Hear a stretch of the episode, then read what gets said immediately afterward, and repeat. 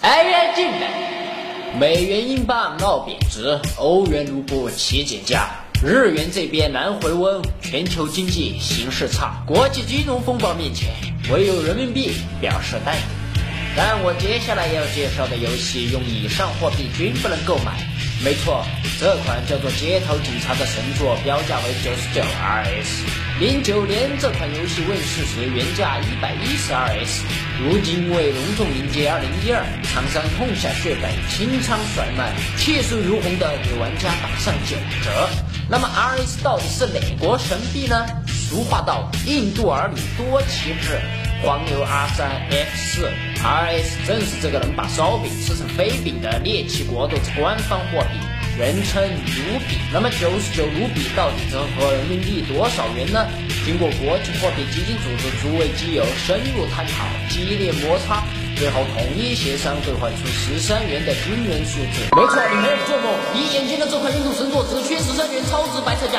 回家。本产品由多位权威阿神精心研发，采用国际先进 SP 免检认证，流芳印度，远销海外。如果你现在即刻拿起电话订购，还可以享受本公司良劲折扣大九折，大九折，也就是说只需十三元，只需十三元，你就可以立即拥有本产品。如果你还没有心动，本公司还有万元大礼相送，机不可失，时不再来，心动就要行动，赶快拿起。电话拨打本公司热线，立即订购吧。好，八，我承认在傲娇的十三元威逼利诱下，至于你心没心动，我反正是心动了。于是当我满怀壮志，泪洒十三元进入街头警察后，我心飞翔了。看到这游戏这般画质，我是一吼再吼。对不起，我没 hold 住。这什么倒霉玩意儿也敢妄称是零九年的游戏？你丫是五八六时代穿越过来吧？这游戏画面比乔布斯的大脑还前卫，没错，它描绘了二零一二大灾变后新人类诞生五千年后第一款电子游戏画面，真够差卵的。我虽知十三元是白菜价，可白菜也是富含碳水化合物和多种维生素的绿色食品。可眼下你这号称身价高达十三元的垃圾玩意儿，整个就一天价反转，做出这玩意儿的游戏公司简直无组织无纪律，真恨不得让他们接受我党统一领导，严格落实为人民服务的伟大宗旨。具体来看。游戏号称街头警察，街头倒是有，警察何在？要不是这足以闪瞎狗眼的警灯，我还以为我控制的是火柴盒。好了，你现在就要操作这盒火柴，在满地绿石的大街小巷肆意放弹。令人兴奋的是，左下角告诉我们，不仅可以开车，还可以边开边打手枪。于是我抑制不住满腔热血，掏出管子准备箭射八方。等会儿，这。这是手枪，这整个一飞飞文具店贱卖的订书机呀！拿着把订书机执行公务，这完全侮辱了一心向着人民的城管队伍。城管素有世界上最强悍的武装力量，其战斗力和萨达姆的共和国卫队是一个级别的。可就你这战斗力只有零点五的渣子，拿把订书机也敢冒充城管维持世界和平？拜托，打手枪也得有点职业精神，好不好？士别三日，应当刮目相看。不过事实上，仅过了五秒，我就彻底改变了自己对他的想法。这样也太强了吧！横冲直撞，不管是富二代的豪车还是官二代的公车，在他面前只有通通直飞云霄的范儿。爸爸名李刚，爷爷号双江，遇上小城管，李家图悲伤。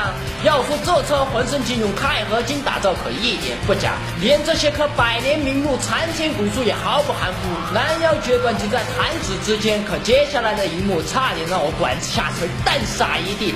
这玩意儿整个就逆。天呐，车速人什么的皆浮云，把这百米金刚混凝土大楼给撸倒，才是这款游戏真正的核心价值所在。此车只需对着眼前的巨物撸上一发，大楼直接轰然倒下，不留下一片尘土。整个过程行云流水，华美庄重，既不失典雅，又不失磅礴。以后大楼爆破，直接找他得了，炸得干净还不伤手。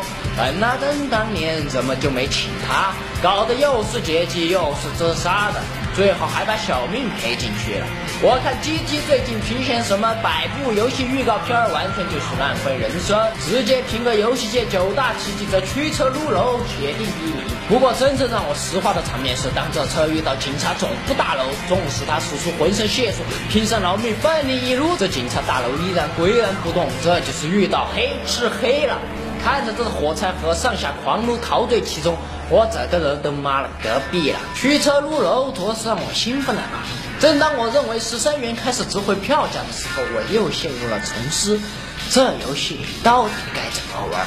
难道就是让我驾驶火柴盒，拿把订书机，像只无头苍蝇当街狂撸？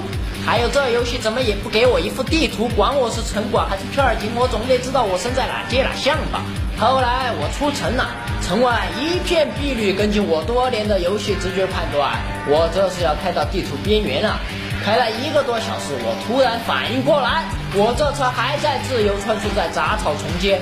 我恍然大悟，出事儿了。这游戏根本就没有地图边缘限制，除了那一小片城区，其他的都是这绿的瞎眼的荒野，而且这些都没有边界。也就是说，你已经开出城外一个小时，那你同样也得用一个小时开回城。这完全就是游戏制作人在给我的忍耐度做泰式按摩。我此刻早已金光照体，落发冲冠，我恨不得会是千万城管大军立马踏进新德里。